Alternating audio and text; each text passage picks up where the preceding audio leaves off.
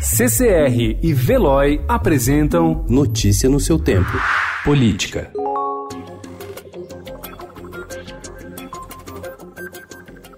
Duas medidas provisórias consideradas pelo presidente Jair Bolsonaro como ações positivas de sua gestão devem perder a validade no mês que vem, sem nem sequer serem analisadas pelo Congresso. As medidas que tratam da emissão de carteirinhas estudantis e da publicação de editais de licitações em jornais são vistas por parlamentares como retaliação do governo a grupos afetados pelas novas regras e por isso serão arquivadas.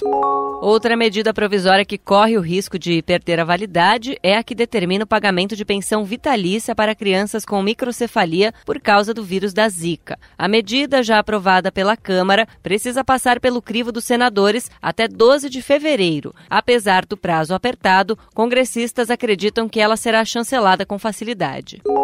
Quase três anos após apagar das redes sociais uma foto na qual aparecia jantando com o ex-juiz Sérgio Moro, que lhe rendeu críticas e ameaças, o historiador Leandro Carnal afirma que personalidades como Moro e o procurador da República Deltan Dallagnol trazem elementos de um certo tenentismo à política brasileira. O comentário foi uma referência ao movimento oposicionista de oficiais do Exército na década de 1920. Ex-juízes como Moro ou procuradores como Dallagnol são elementos dotados de um certo tenentismo.